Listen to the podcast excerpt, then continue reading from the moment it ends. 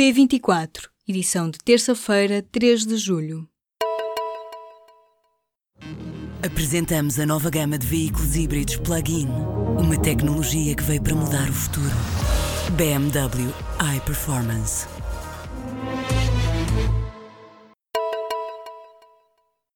Diário inédito do ano em que José Saramago recebeu o Nobel vai ser publicado 20 anos depois. O último caderno de Lanzarote, que estava esquecido no computador do escritor, vai ser publicado no dia 8 de outubro, data em que passam 20 anos sobre a atribuição do Nobel da Literatura ao autor português.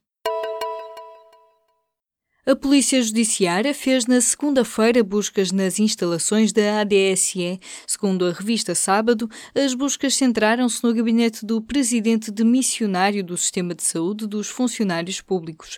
Carlos Liberato Batista demitiu-se em abril na sequência de um caso relacionado com funções anteriores, mas estará agora a ser investigado por suspeitas de corrupção na ADSE, na sequência de uma denúncia às autoridades. Em causa estarão pagamentos encobertos abertos como contrapartida para a assinatura de convenções entre o sistema de saúde dos funcionários públicos e clínicas privadas. Segundo a revista Sábado, contudo, Liberato Batista não foi constituído arguído.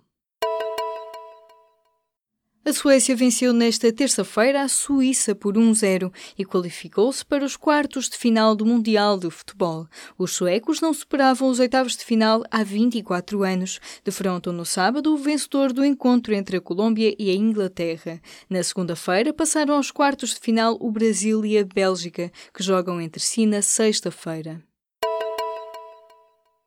O Ministério da Educação avisou os diretores das escolas de que têm de sinalizar os professores que não cumpram os serviços mínimos às reuniões de avaliação. Estes docentes serão alvo de processos disciplinares. A informação consta de um e-mail da Direção-Geral dos Estabelecimentos Escolares que os diretores receberam ao início da noite de segunda-feira. Nesta semana começam os serviços mínimos decretados pelo Colégio Arbitral aos conselhos de turma do 9, 11 e 12 completando anos de escolaridade. Os profissionais dos hospitais que estejam a fazer 40 horas de trabalho semanais depois do início do mês terão de receber horas extraordinárias, disse nesta terça-feira o Ministro da Saúde. A 1 de julho, enfermeiros, técnicos e assistentes hospitalares regressaram oficialmente às 35 horas de trabalho semanais e Adalberto Campos Fernandes lembrou que as unidades são obrigadas a cumprir a lei ressalva que a esmagadora maioria das situações nos hospitais está a correr normalmente. Os profissionais profissionais de saúde iniciaram no início do mês uma greve às horas extraordinárias. Chegou ao fim um dos capítulos do processo de descentralização administrativa. O executivo de António Costa e a Associação Nacional de Municípios Portugueses chegaram a acordo sobre os dois diplomas mais relevantes que regulam a transferência de competências do Estado Central para as autarquias locais.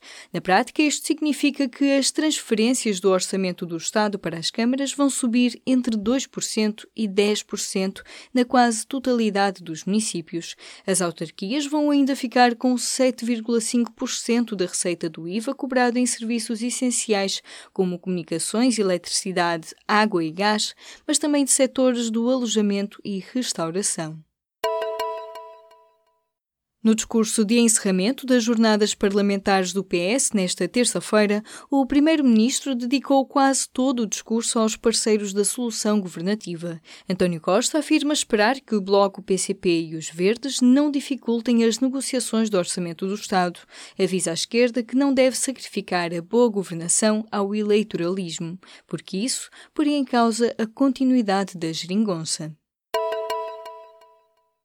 Desde o início do ano, o Fisco abriu 122 processos a instituições financeiras por causa de falhas nos dados sobre paraísos fiscais, como atrasos ou omissões. O prazo para submeter as declarações sobre os fluxos de capital enviados para offshores ao longo do ano passado terminou no final de março deste ano. Depois dessa data, o Fisco recebeu uma grande quantidade de ficheiros de substituição, onde os bancos corrigiram declarações de anos anteriores. As instituições podem sofrer coimas por causa das falhas nestas declarações anuais, onde são indicadas as transferências realizadas pelos clientes para contas bancárias sediadas em paraísos fiscais.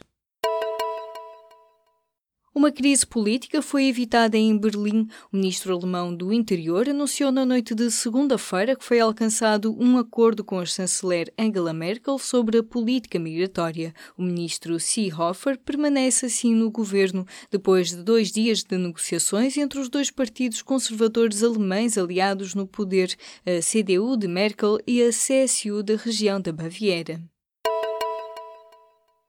A filha de Heinrich Himmler, o homem que figura nos arquivos da história como principal arquiteto do Holocausto, trabalhou para os serviços de espionagem da Alemanha Ocidental após a queda do nazismo. Segundo o diário Bild, Gudrun Burwitz fez parte de um grupo de funcionários com ligações ao nazismo que o Serviço Federal de Inteligência recrutou durante os anos 50 e 60. A filha de Himmler permaneceu ativa em grupos neonazis até a sua morte no final de maio.